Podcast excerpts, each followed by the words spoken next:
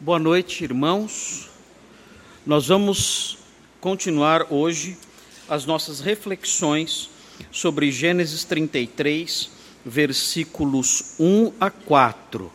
É o texto que começamos a estudar na semana passada, mas na semana passada nós só introduzimos esse assunto e não tratamos do texto propriamente dito.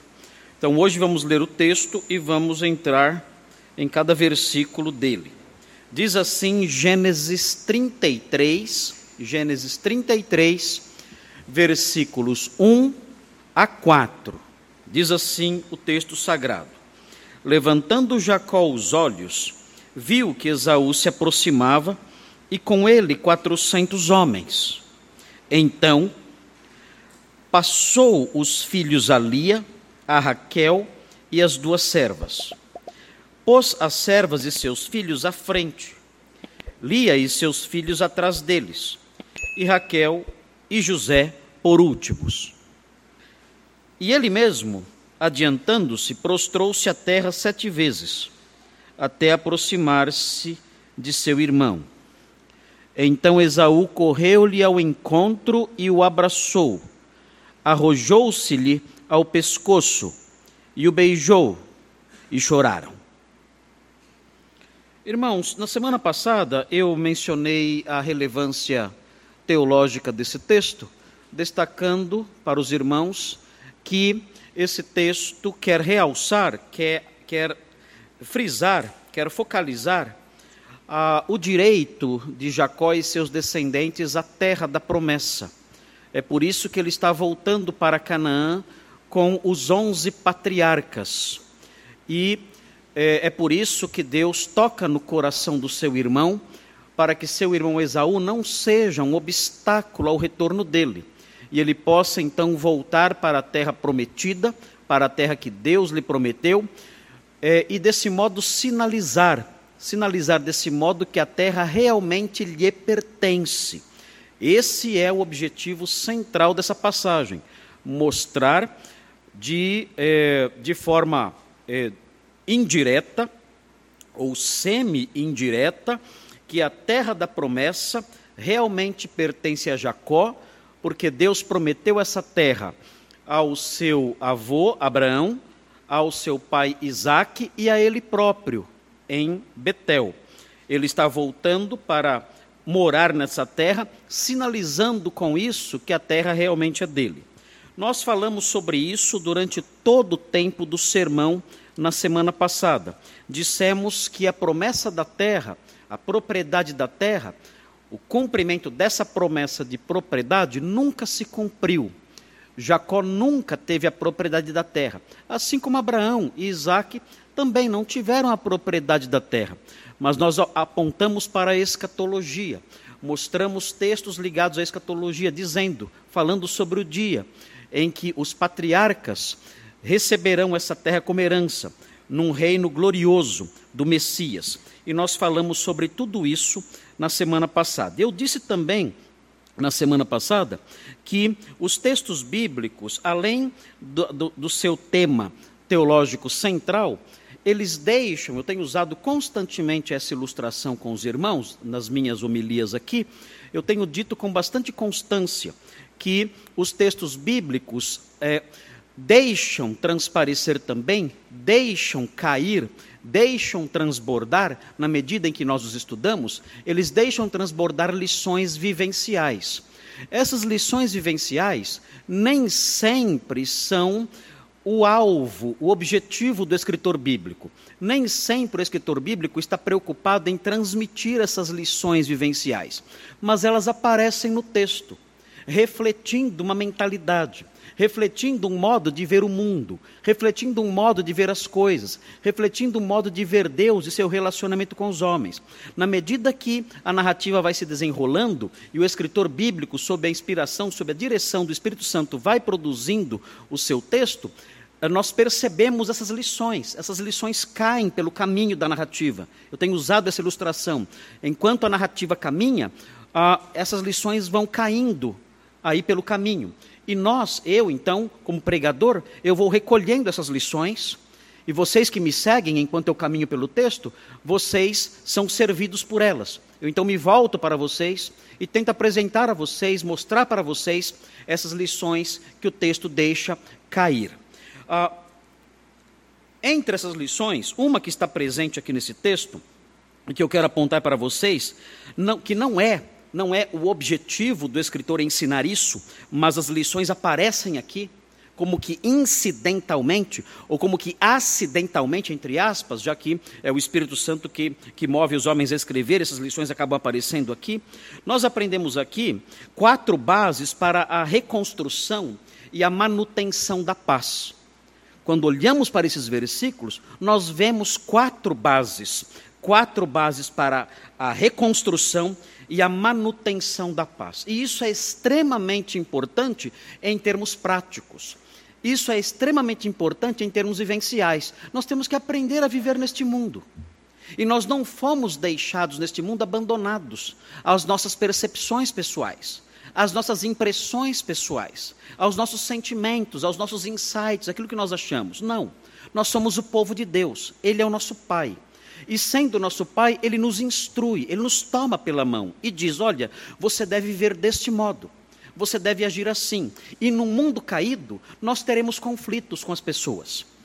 No mundo caído, nós teremos rompimentos no nosso relacionamento com pessoas que amamos profundamente. Pode acontecer de um filho romper o seu relacionamento com o seu pai. Os dois se amam profundamente, mas nesse mundo caído, por causa da nossa natureza caída, por causa de todo o drama humano, pode acontecer algo assim. E um pai romper o seu relacionamento com seu próprio filho. Pode acontecer de um irmão de sangue, filhos aí dos mesmos pais, do mesmo pai, da mesma mãe. Pode acontecer deles chegarem num, num grau, num nível de conflito, em que haja um rompimento como que definitivo e fiquem anos e anos e anos sem olhar um para o, rosto do outro, sem se aproximarem, sem reatarem a amizade, como aconteceu com Jacó e Esaú. Esaú chegou ao ponto de jurar que mataria Jacó, porque o que Jacó fez com ele foi simplesmente inaceitável. Dá para entender a fúria de Esaú. E nós vemos aqui nesse texto, porém, nós vemos nesse texto elementos presentes na história que mostram como esse relacionamento quebrado de forma tão dramática, de forma tão violenta, de maneira tão forte, como esse relacionamento foi restaurado. E isso é importante para nós. Vamos colher esses frutos. Vamos, vamos, vamos a, a, pegar no chão do texto essas lições que o texto deixa cair. E vamos tentar aplicá-las na nossa vida. Eu não conheço uh, a realidade dos irmãos aqui. Talvez os irmãos aqui tenham barreiras terríveis com pessoas que os irmãos amam. Eu não sei. Eu não sei. Talvez terão no futuro conflitos terríveis com pessoas com quem vocês amam.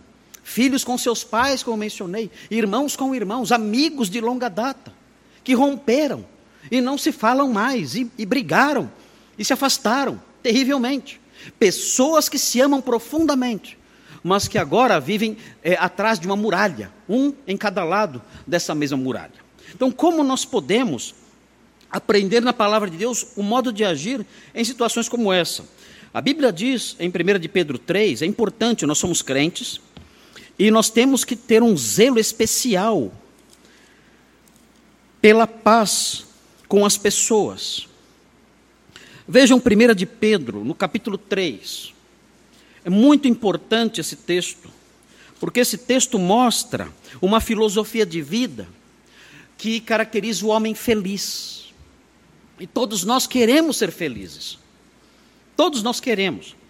E esse texto mostra como nós podemos ter uma vida tranquila, uma vida digna do nosso amor uma vida marcada pela paz, pela realização, pela felicidade. O texto diz assim, 1 de Pedro 3, versículo 10, diz assim: Pois quem quer amar a vida, ou seja, quem quer ter uma vida da qual ele possa dizer como eu amo a minha vida, como eu amo viver, quem quer amar a vida e ver dias felizes, diz o texto, refreie a língua do mal e evite que os seus lábios falem dolosamente. A primeira lição, referente a uma vida que vale a pena ser vivida, uma vida boa e uma vida feliz. Controle a sua língua, coloque um freio na sua língua, porque essa é a receita da felicidade. Versículo 11: Aparte-se do mal e pratique o que é bom é o segundo ingrediente da vida feliz. Aparte-se do mal. Você sabe o que é o mal. Você sabe o que não recebe de Deus aprovação. Você compõe o povo de Deus, o Senhor instrui você, você sabe o que é mal. Aparte-se do mal e pratique o que é bom, é o segundo ingrediente da felicidade. E terceiro, busque a paz. Busque a paz e em empenhe-se por alcançá-la. Dá trabalho muitas vezes manter a paz. Dá trabalho alcançar a paz. Mas o texto dá esse terceiro ingrediente da vida feliz.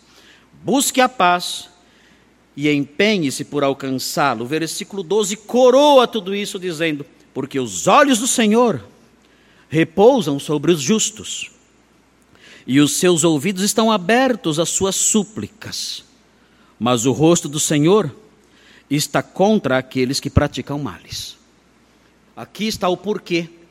A vida do homem que não faz essas coisas é uma vida infeliz, porque o Senhor é contra ele. O Senhor não abençoa a sua vida. Ele é contra essas pessoas. Mas aqueles que fazem essas coisas, os olhos do Senhor estão sobre essa pessoa e os seus ouvidos estão abertos às suas súplicas. Então, quando nós falamos sobre a reconstrução e a manutenção da paz, nós estamos falando sobre um dos ingredientes da felicidade.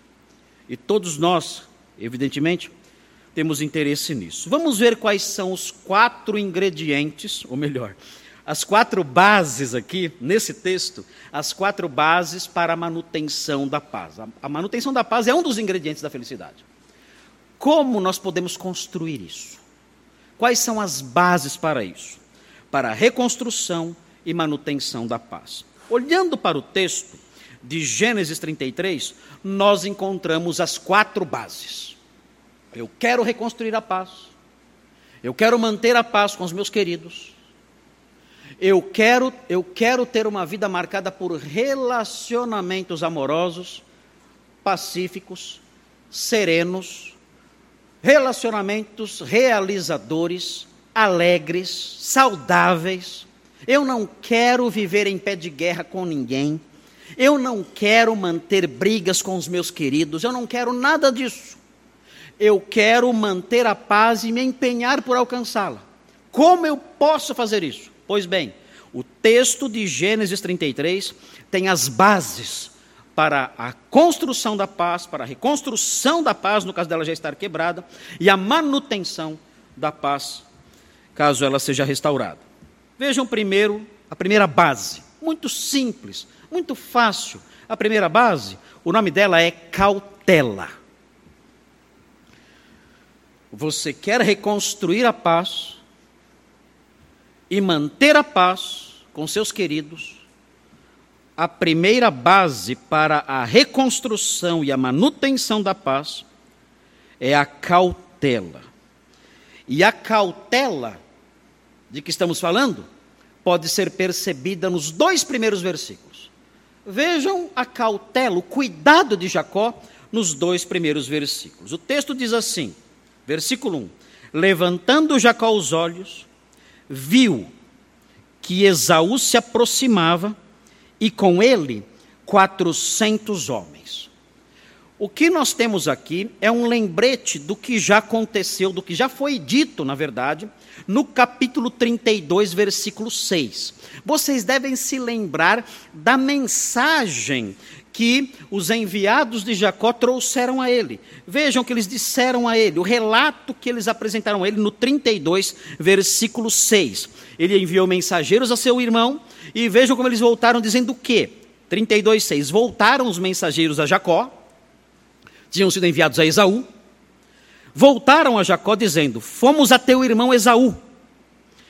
Também ele vem de caminho para se encontrar contigo, e quatrocentos homens com ele. Ah, agora o texto nos faz recordar desse relato. Ah, Jacó está diante de algo assustador. E nós nos recordamos disso no versículo 1 de modo vívido. Jacó levantou os olhos. E agora, não é questão de um relato, ele está vendo. Ele está vendo seu irmão se aproximando. O irmão que jurou queria matá-lo. E seu irmão está se aproximando com 400 homens. Meu Deus, quais são suas intenções? O texto diz então que Jacó passou os filhos a Lia, a Raquel e as duas servas. Notem, os irmãos não devem esquecer por um momento sequer, para que os irmãos não percam o brilho, a vividez e as cores dessa narrativa, e do momento que é descrito aqui, os irmãos não devem se esquecer do que aconteceu no capítulo 27. O que aconteceu no capítulo 27? No capítulo 27, nós vemos a narrativa, o texto mostra Jacó furtando a bênção de Esaú. Como ele faz isso? Ele entra num acordo com sua mãe, ele participa de uma estratégia maldosa, de má fé, com a sua mãe Rebeca. E ele consegue enganar o pai cego. Ele era um homem liso, ele não tinha pelos. Esaú tinha pelos. Então o que ele faz? Ele pega a pele de um animal e coloca no seu braço e no seu pescoço, para que seu pai, que é cego, ao tocar nele, pense que é Esaú. Ele coloca as roupas de Esaú para que, que Isaac, ao abraçá-lo, sinta o cheiro de Esaú, que era o cheiro do campo. E ele assim, ele vai enganando seu pai. Quando seu pai fala, olha, o, o, o, toque, o braço, o pescoço, o cheiro é de Esaú, mas a voz é de Jacó. Jacó para de falar. Na narrativa, Jacó diminui a sua fala, fala pouco. Ele está enganando o seu pai, ele consegue enganar o seu pai. E ele roubou a bênção de Esaú. Os irmãos sabem o que isso significava. Isso significava que Jacó roubou o futuro de Esaú. Ele, ele, ele prejudicou não somente Esaú, mas o seu futuro e o futuro da sua descendência. Era isso que estava em jogo nessa bênção. Essa bênção dizia respeito ao futuro daquele homem e ao futuro dos seus descendentes. E Jacó acabou com tudo isso. Isso não se faz. O prejuízo era enorme. Então não é à toa que nós encontramos no capítulo 27, veja no capítulo 27, versículo 41, ele está muito irado. Esaú não se conforma. O texto fala, num dos, num dos momentos mais tocantes do livro de Gênesis, que Esaú disse para, para Isaac: Abençoa também a mim, meu pai. E levantou a voz e chorou. Ele sabia: o que será de mim agora? Do meu futuro, dos meus descendentes, o que será de mim agora? Abençoa-me também a mim, meu pai. E chora terrivelmente, tristemente. Ele sabe o tamanho do dano que Jacó lhe causou. Então vejam qual é a sua reação, e nós podemos até entender essa sua reação no capítulo 27, versículo 41. Diz assim: Passou Esaú a odiar a Jacó por causa da bênção com que seu pai o tinha abençoado. Era um ódio terrível. Ele disse: não, não dá. O que meu irmão fez comigo não se faz. Nem o, nem o meu pior inimigo poderá causar contra mim um dano como esse. Um inimigo meu pode talvez me prejudicar fisicamente, mas esse homem, o meu irmão, acabou com a minha vida, com o meu futuro e com a minha descendência. Ele acabou com tudo. Ele roubou tudo de mim. E o texto prossegue: E disse consigo: Vem próximos os dias, os dias de luto por meu pai. Então matarei a Jacó, meu irmão. Eu vou matá-lo. Porque o que ele fez comigo, ninguém teria o direito de fazer. Ninguém. Eu vou matá-lo. É esse o homem na direção de quem Jacó está indo. Este homem aqui. Não é um encontro de família normal. Ele ficou 20 anos sem encontrar seu irmão. E ainda ecoava no seu ouvido esse juramento: Eu vou matar o meu irmão. Ele não sabe quem ele vai encontrar. E agora, então, no momento decisivo, ele levanta os olhos. E o autor do livro de Gênesis faz com que essa cena fique bem vívida no nosso, na, nossa, na nossa mente. Ele levanta os olhos e vê. E quem está chegando? Esaú com 400 homens. Pois bem, texto diz que ele passou os filhos a Lia, um, a Raquel e as duas servas ele fez três pequenos grupos. Ah, ele já tinha dividido a caravana em duas partes. No capítulo 32, no versículo 7, os irmãos veem isso. Notem o que diz.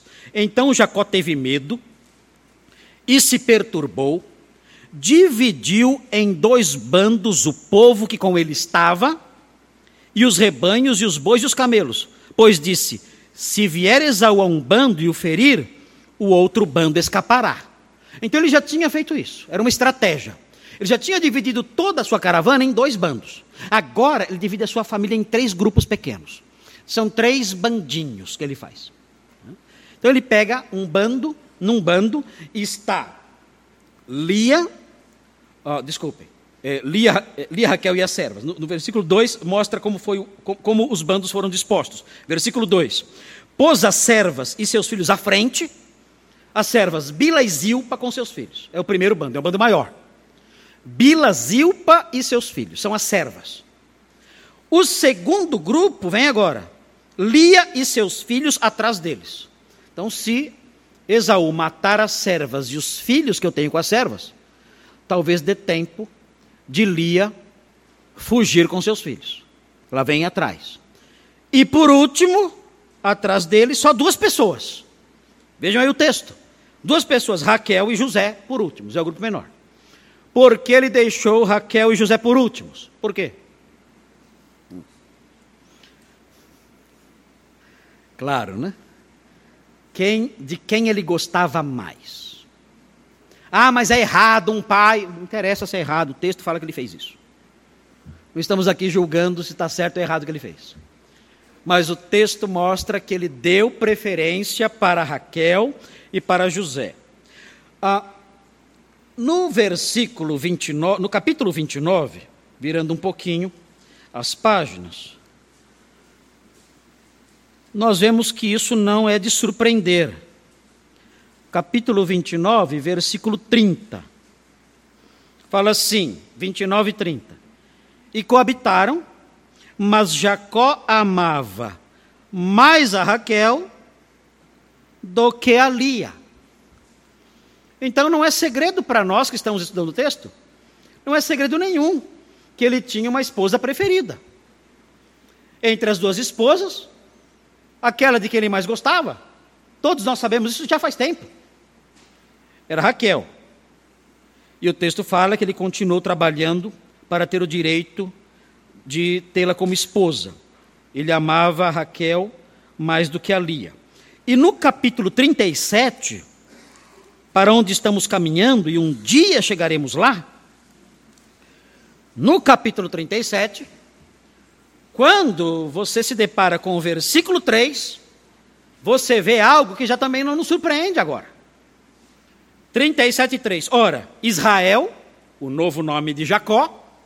Ora, Israel amava mais a José que a todos os seus filhos, porque era filho da sua velhice, e fez-lhe uma túnica talar de mangas compridas. Então, ele tinha o seu filho preferido. Talvez possamos discutir aqui. Mas um pai pode ter os seus filhos preferidos ou o seu filho preferido? A Bíblia não não trata desse assunto. Né? Eu tenho três filhas. Aquela que eu mais gosto é a. Não vou falar qual é. Elas vivem me incomodando dizendo isso. E elas vivem falando: Ah, o papai gosta mais de, de Fulana. Não, de jeito nenhum. O papai gosta mais de cicrana. O que de mim? Nunca. O papai gosta mais dela. E, e, vivem disputando de quem o papai gosta mais. Eu nunca parei para medir o meu amor por elas, eu morro pelas três. Mas o fato é que parece que essa experiência, eu não quero nem pensar nisso, meu Deus, né? Mas o fato é que essa experiência do pai gostar mais de um filho do que de outro, parece que é normal acontecer isso. Eu, é, meu pai teve quatro filhos, eu tenho minhas suspeitas de que eu não sou o preferido. e os outros três falam que eu sou o preferido. Então nós nunca sabemos. E quando perguntamos para eles, eles falam: olha, não. Meu pai dizia assim: olha, é, vocês são como é, os quatro, esses quatro dedos da minha mão. Então são quatro dedos diferentes. Mas eu amo os quatro, não quero perder nenhum. Dizia isso, bonito que meu pai falava. Né? Mas ainda assim eu tenho minhas suspeitas de que se ele tivesse que escolher um dedo, ele escolheria o dedo com o meu nome.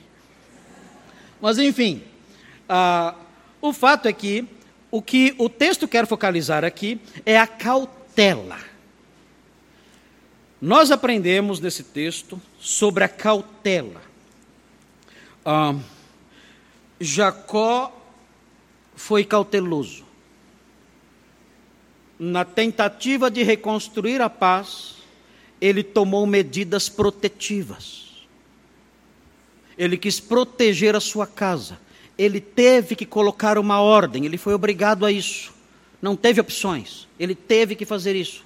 Nós podemos criticá-lo, talvez, pela sequência que ele, que ele seguiu, mas não sabemos o que faríamos no lugar dele. O fato é que, de qualquer modo, ele tomou medidas de cautela, de cuidado para proteger os seus familiares.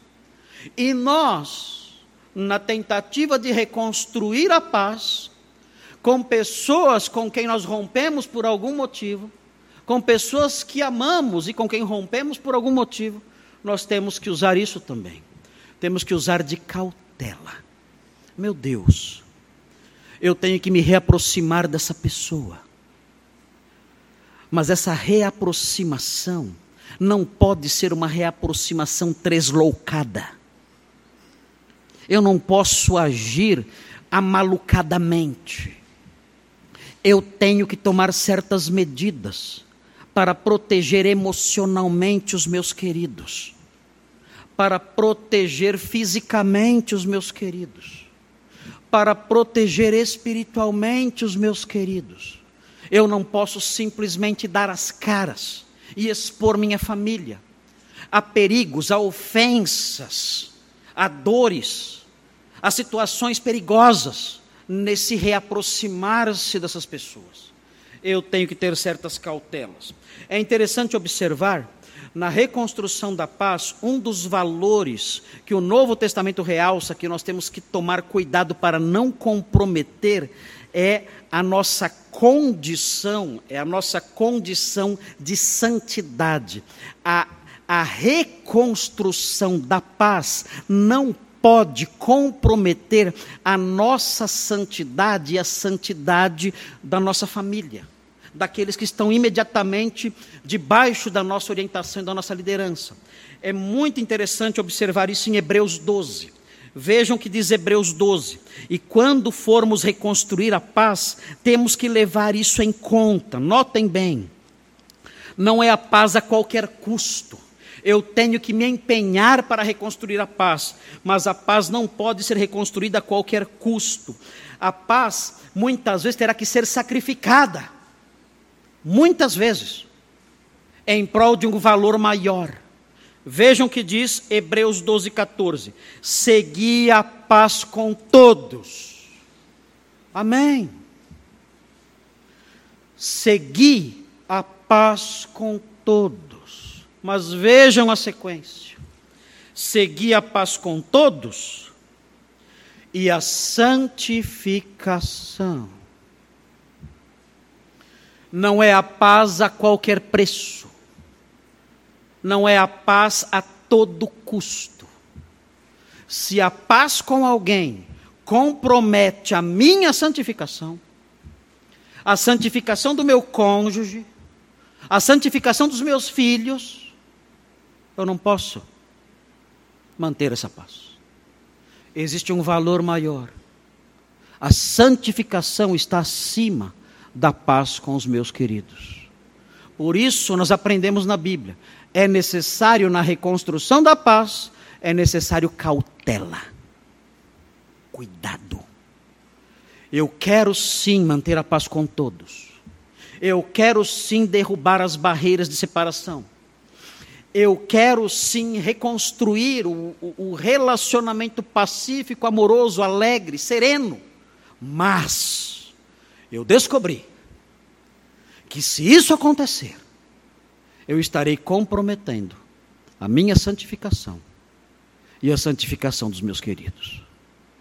E isso está fora de negociação.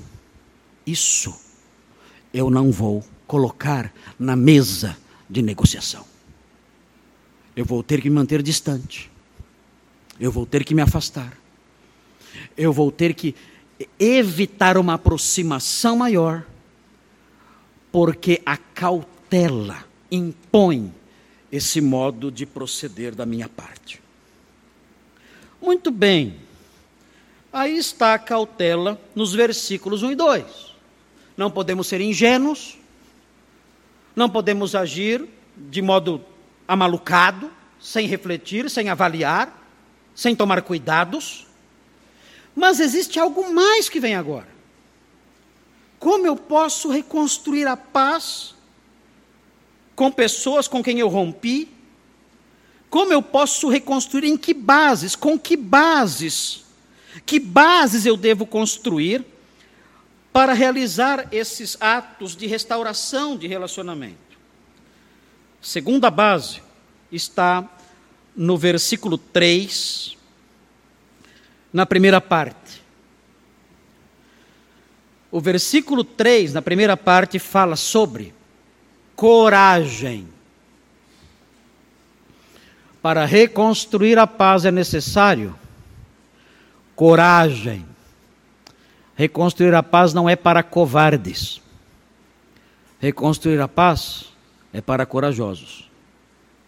O texto diz assim: E ele mesmo, adiantando-se, e para aqui, ele mesmo adiantando-se, e eu paro aqui. O que ele fez? É interessante. É interessante o que ele fez. Porque se os irmãos se recordarem da história, no capítulo 32 especialmente, é interessante observar. Ele mandou, a princípio, os seus servos com os rebanhos na frente. Está com medo. O versículo 7 do capítulo 32 diz que ele estava com muito medo e com razão. E esse versículo, então, é a base para os seus atos. Ele então manda na frente os seus servos, com presentes para Esaú. Ele faz isso, está com medo, ele fica atrás. Depois, na sequência, ele manda sua família atravessar o ribeiro do Jaboque e ele fica. Quem vai na frente? A sua família. E ele fica por último, sozinho, ali lutando com aquele homem que aparece ali, acerca de quem nós falamos alguns sermões é, passados. Ou seja, ele era o último dos últimos. A impressão que dá é que ele estava realmente se acovardando, porque para mandar as esposas, as servas, os filhos na frente e ele ficar atrás, ir por último, Ainda que, para ficar lutando com aquele homem misterioso, ainda assim, o fato é que ele está numa posição muito cômoda. Ele está por último. Mas agora, algo diferente acontece. O texto diz que ele se adiantou. Ele passou na frente da sua esposa, das suas servas e dos seus filhos. E se colocou como um escudo na frente deles. Coragem coragem. É interessante, eu, eu não dá, eu, não dá para não fazer uma digressão aqui. Não dá. Eu vou fazer uma digressão aqui. Moços, homens, rapazes, isso aqui é ser homem. Isso aqui é ser homem. É isso. O progressismo, o mundo ao nosso redor, está gerando menininhas com barba. No meio do povo de Deus, não. Menininhas com barba, não. No nosso meio, não. Nós somos homens. E um homem, o perfil de um homem, na Bíblia, é este aqui. É o perfil de Jacó. Ele vara noites trabalhando, na geada durante a noite, no frio durante a noite, enfrentando feras e ladrões, o sol durante o dia, ele trabalha intensamente para sustentar sua família. Ele é o provedor da sua casa. Ele tinha lá quatro mulheres brigando em casa o tempo todo. E mais onze filhos quebrando pau, era o um inferno. Mas ele era o provedor que varava a noite para trazer o sustento para casa. Ele. Não jogava isso, não terceirizava essa, essa função. Era dele. Aqui, ele se coloca como um escudo. Ele diz: há um perigo ali. Eu estou ferido, eu estou mancando. Eu fui aleijado naquela luta. Eu estou mancando ferido. Mas eu sou o escudo da minha casa. Há ali um homem que prometeu me matar.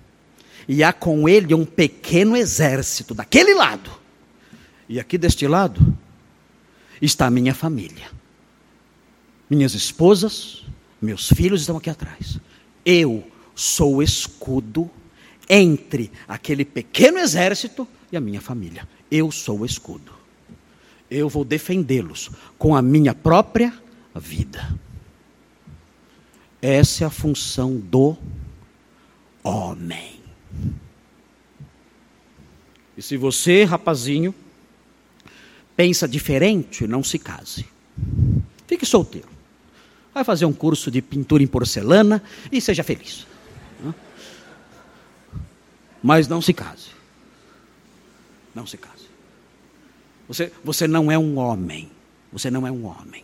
Se você não pensa assim, se você se, se na sua mente, se você deixou que os conceitos mundanos de, do, do, lixo que tem lá fora en, entrar na sua cabeça, você deixou que eles entrassem na sua cabeça, e, e o seu conceito de homem não é o conceito bíblico, então faça um favor à sua eventual futura esposa. Não se case.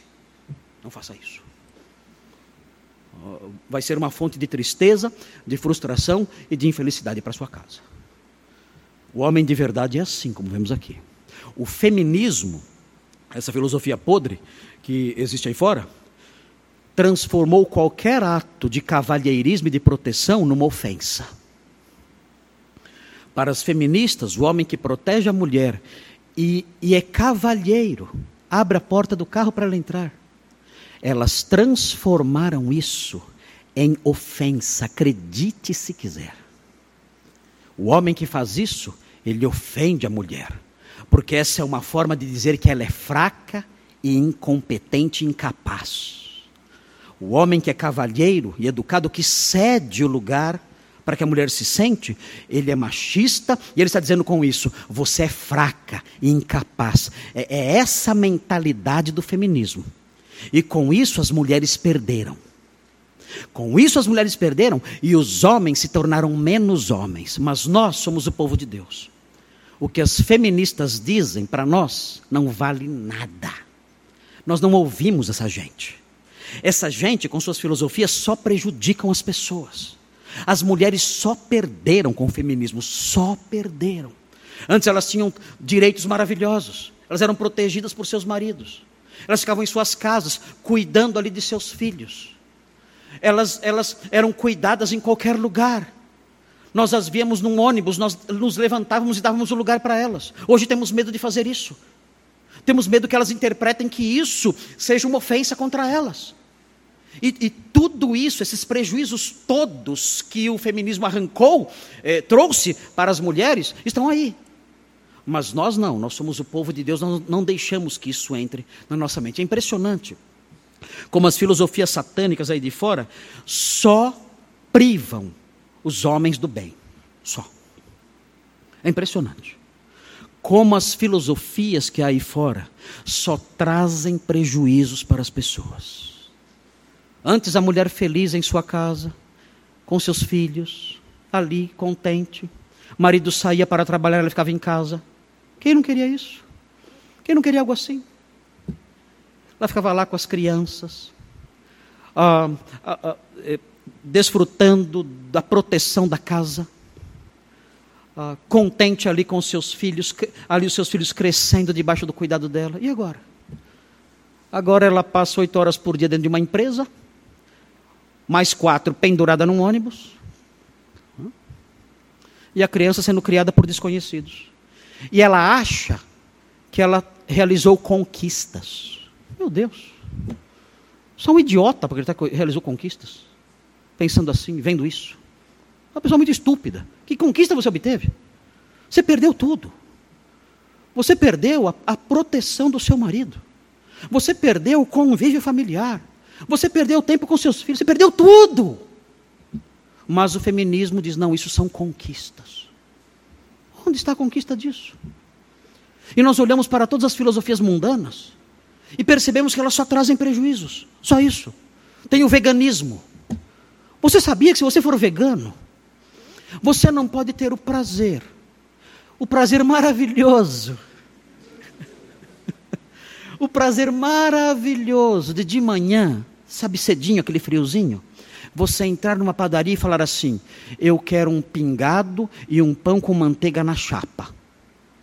Se você for vegano, você não tem, não pode fazer isso.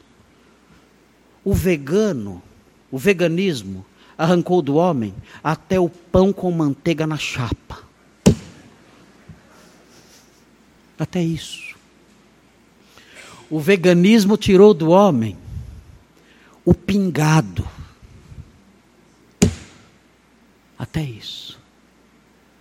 E o diabo vomita essas mentiras na mente das pessoas e diz para elas: Eu estou dando liberdade para você. Meu Deus. Liberdade. A liberdade de quem não pode, numa padaria, pedir um pão com manteiga na chapa e um pingado. Essa é a liberdade e nem vou chegar na picanha. Queridos, é a piada. O mundo aí fora é um hospício. Satanás estupidificou a humanidade. São tolos, são loucos, são escravos de mentiras e dão risada por aí, achando que são livres e zombam de quem realmente é livre. São loucos. Assim é o mundo aí fora.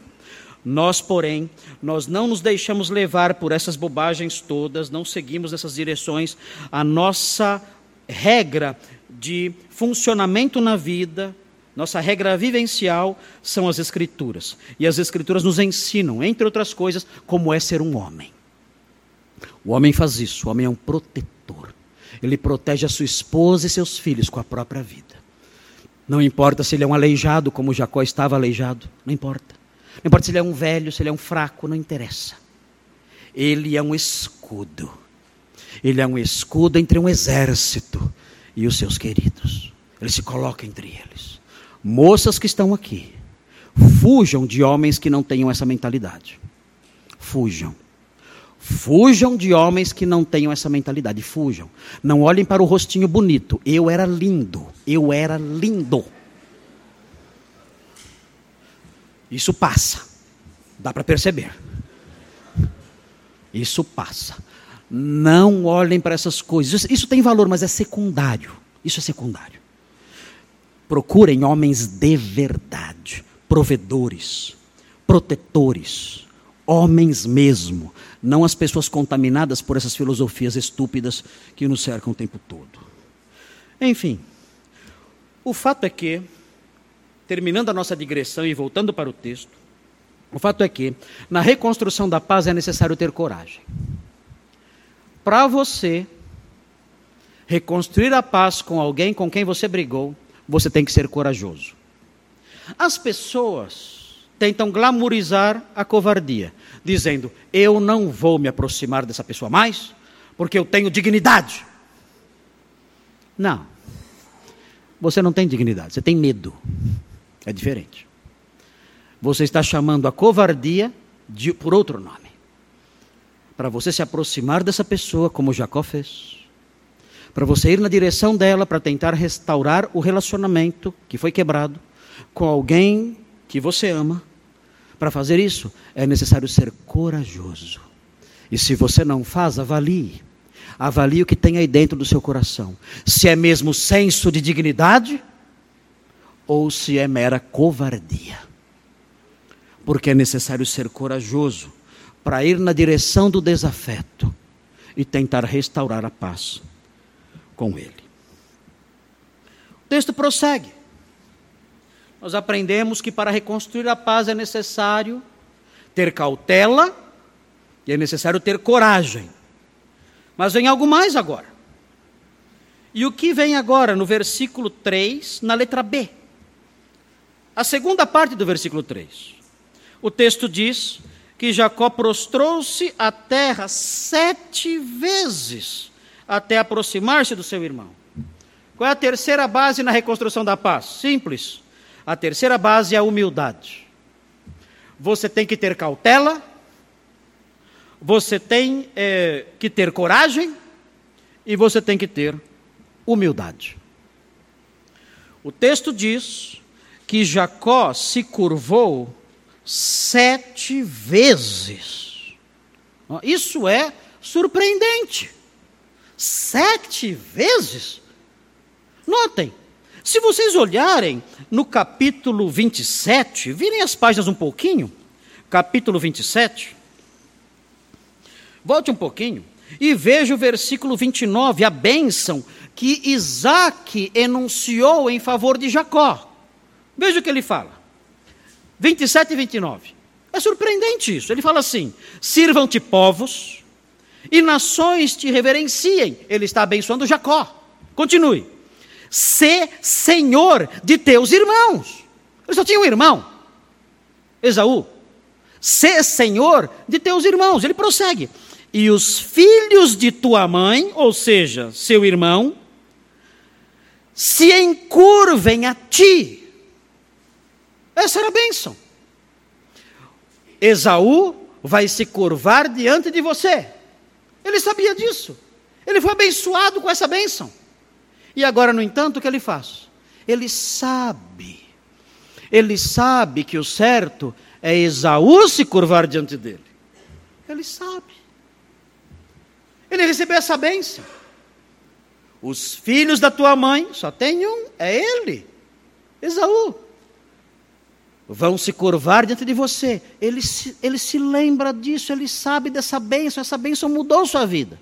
Mas agora, quando ele vê seu irmão, mesmo tendo consciência disso, mesmo tendo consciência da sua dignidade, mesmo tendo consciência do seu papel nessa história toda, ele se aproxima e se curva sete vezes. É interessante.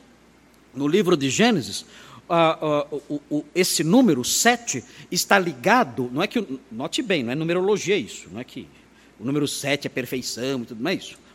Ah, ah, o que acontece é que existem relações. Quando a pessoa se curvava sete vezes, ela estava dizendo o seguinte: olha, eu sou plenamente seu servo. Eu sou seu servo sem reservas. Eu sou seu servo de modo total. Não há pedaços em mim que não te sirva.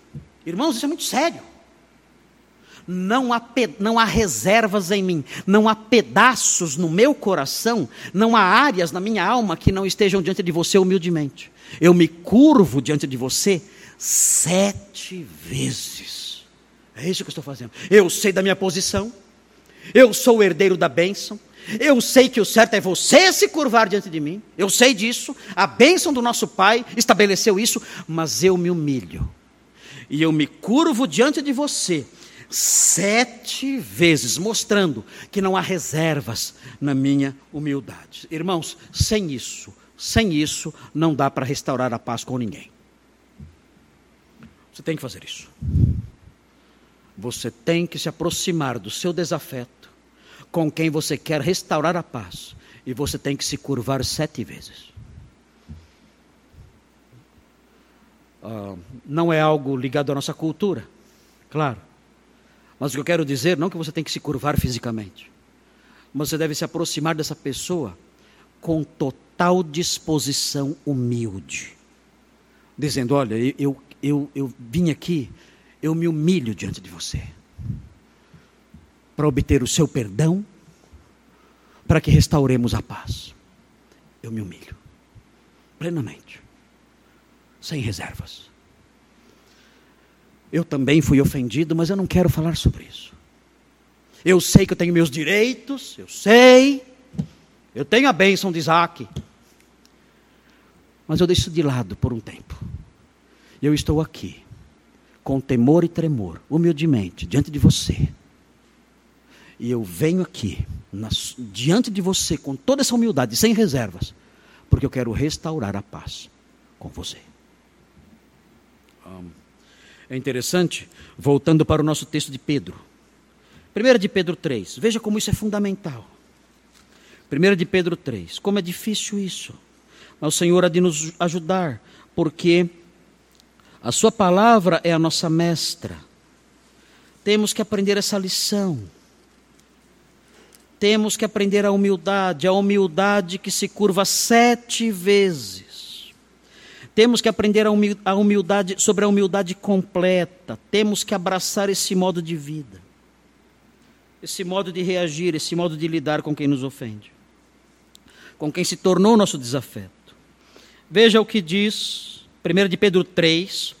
Nós lemos a princípio o versículo 10, o versículo 11, o versículo 12. Agora eu quero ler o versículo 8 e o versículo 9. 1 de Pedro 3. Veja. Finalmente, diz o texto, 1 de Pedro 3, 8. Finalmente, sede todos de igual ânimo, compadecidos, fraternalmente amigos, misericordiosos e humildes. Humildes. Curvem-se sete vezes diante do seu desafeto. Nove não pagando mal por mal, ou injúria por injúria. Não faça isso. Ele injuriou você, xingou você, ofendeu você, não deu troco. Não pague com a mesma moeda, não faça isso. Faça o contrário, diz o texto. Pelo contrário, bendizendo. Diga algo bom para aquela pessoa e sobre aquela pessoa. Pois para isto mesmo fostes chamados. Nós somos crentes, fomos chamados para viver assim, a fim de receberdes bênção por herança. O Senhor vai abençoar a pessoa humilde. O Senhor vai abençoar aquele que se dispõe dessa forma. O Senhor vai abençoar aquele que se farta de afronta e não dá o troco na mesma moeda. Ele vai abençoar essa pessoa. Faça isso. Sem isso, é impossível a restauração da paz. Três bases até agora. Três bases para reconstruir a paz. Primeira base: cautela. Segunda base: coragem. Terceira base: humildade. E agora chegamos na quarta base. Linda. Linda. O texto diz: é maravilhoso isso.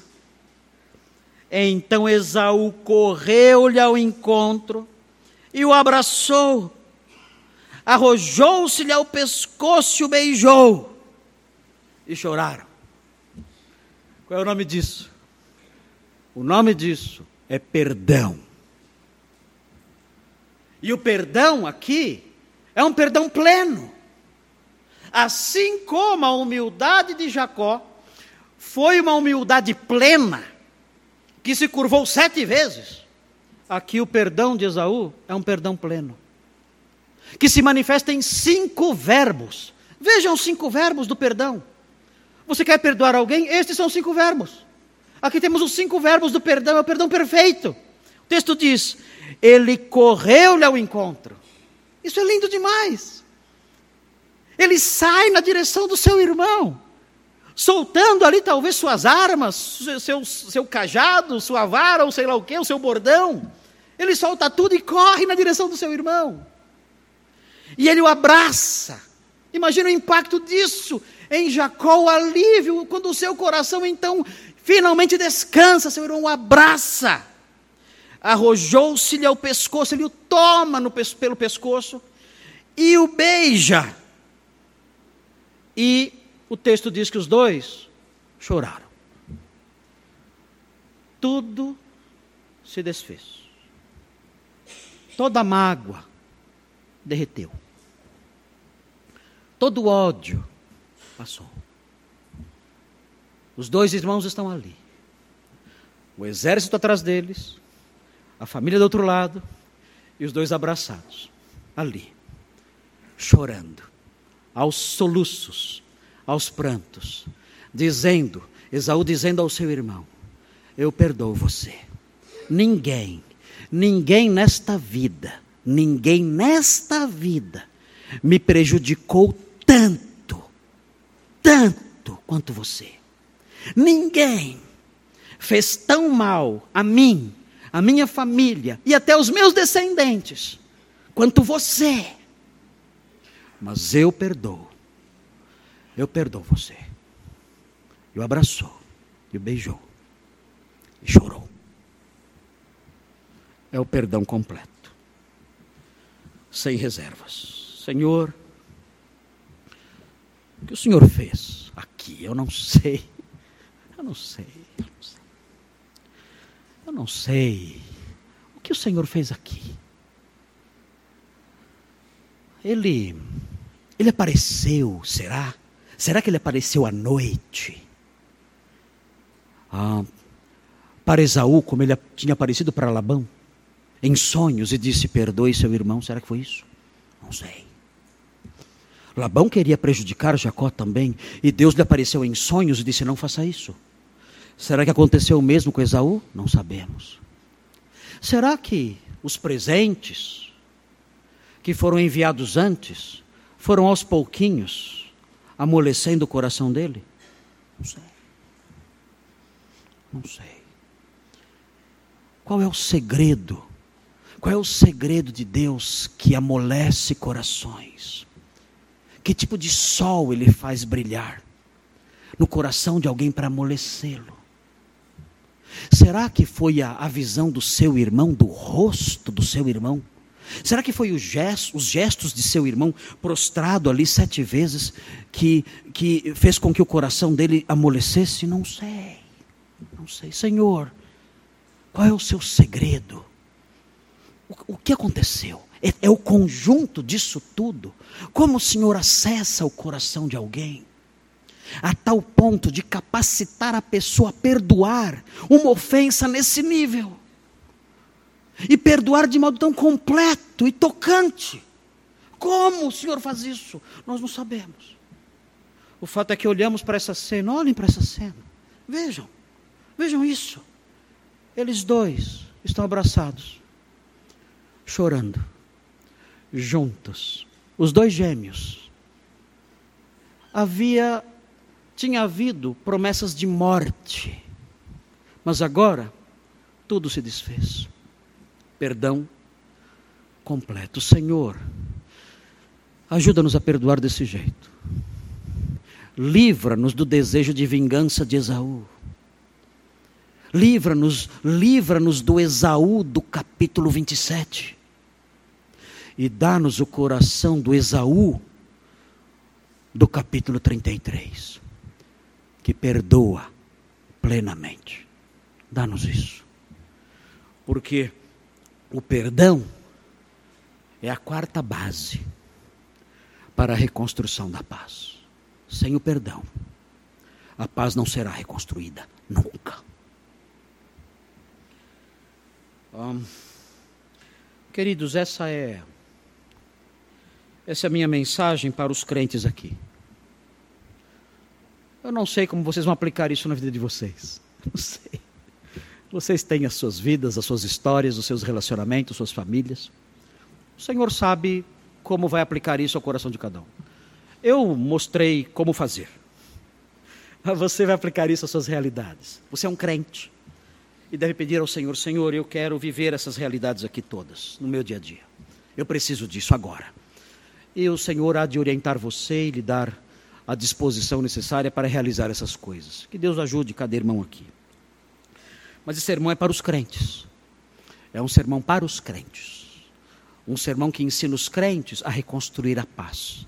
Nós somos os engenheiros da paz, os arquitetos da paz. E esse é o material que usamos para construir o castelo da paz. Está aqui. Os materiais estão aqui. Cada um agora deverá usá-lo conforme o Senhor orientar. Mas eu queria dar uma palavrinha também aos que não são crentes. Esse texto fala sobre restauração de relacionamentos. A Bíblia diz que existe um relacionamento quebrado entre você e Deus, você que não é crente. Todos pecaram e estão destituídos da glória de Deus. João 3,36 fala que aquele que não crê no Filho, a ira de Deus sobre ele permanece. O que fazer então para restaurar esse relacionamento? Você que é incrédulo e tem o seu relacionamento quebrado com Deus. Bem, eu vou tomar licença aqui, vou pedir licença para vocês. Mas eu vou pegar alguns pedacinhos da história que estudamos. Eu vou dizer o que você deve fazer para restaurar esse relacionamento quebrado.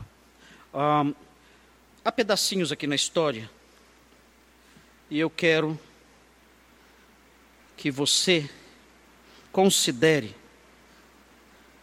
com a ajuda do Espírito Santo, que você considere colocar em prática esses pedacinhos da história.